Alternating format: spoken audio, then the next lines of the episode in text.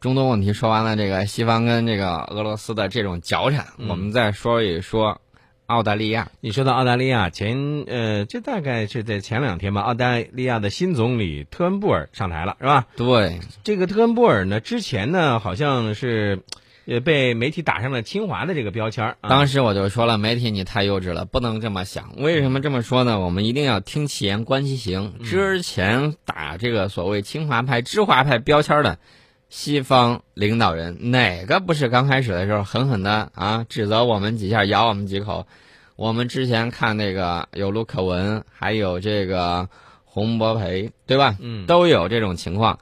你知道他在接受采访的时候他说什么？说中国不应再推进南海岛礁建设，我们自己家后花园盖房子关你什么事儿啊？这个澳大利亚呢，其实之前呢是对于，呃，主权争议问题上呢是有一个不持立场的这样一个承诺，对吧？对，所以呢，咱们的外交部发言人洪磊呢就对此回应说，希望澳方呢能够恪守这个承诺，尊重中国与东盟国家的努力。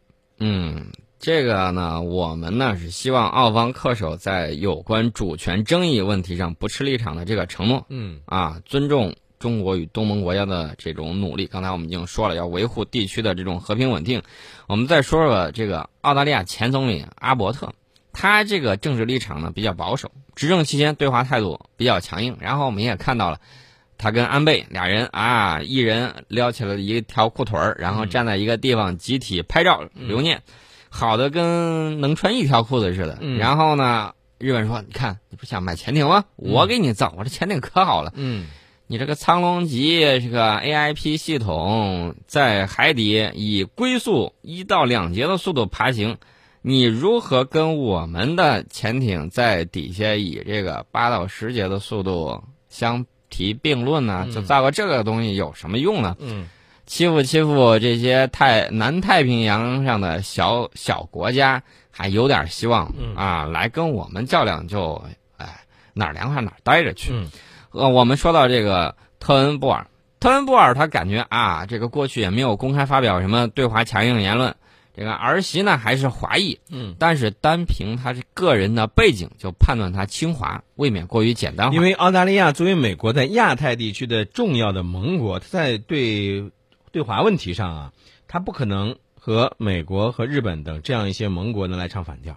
对，此外呢，针对外媒热炒的这种侵华猜测，特恩布尔也可能有意在公开场合发表这种对华强硬言论，以澄清舆论误解，争取他的选民。嗯，这个也很有可能，对吧？嗯其实呃，我觉得说了这么多啊，这个澳大利亚和中国呢，未来应该是澳大利亚方面呢，你应该恪守你的承诺，更好的来咱们推动经济上的这个发展。对，我们看到最近澳大利亚这几届的政府对中国的外交政策总体上变化不太大，嗯从本质上讲都是最大程度维护澳大利亚的国家利益。嗯，呃，这个我也给美国的盟友提个醒，嗯，这个美国呢坑队友那是一贯的，而且是持续不间断的。嗯为什么这么说呢？大家想一想，呃，有有记，就是说记忆力比较好的人，应该还有印象。还记得不记得前几年那个迪拜的那个经济危机那我知道。啊？迪拜那个金融危机啊，当时房价据说是从大概每平米合三万多人民币跌到了一万多嗯，跌了相当的厉害。那么持有迪拜这个国家发行的这种国家主权债券的是谁呢？嗯主要是西方国家，嗯，没有美国啊，主要是这个欧洲这些国家。然后呢，就造成了这个迪拜这块债务拖了很长时间。嗯然后呢，迪拜这个国家甚至紧急宣布说，这个主债主权债券呢，我过半年我再给大家兑付。然后呢，这个迪拜这个问题就引爆了嗯欧洲的这种危机。嗯大家看到没有？美国下手，美国的这种金融战，相水平那是相当高的。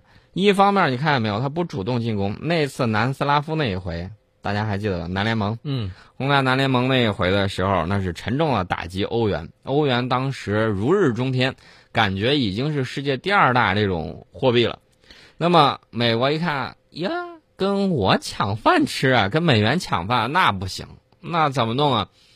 我把南联盟打爆了，打爆之后，当时欧元啊，就一下子扶不起来了。嗯，呃，折腾了好久，这个欧洲领导人还不明白怎么回事吗？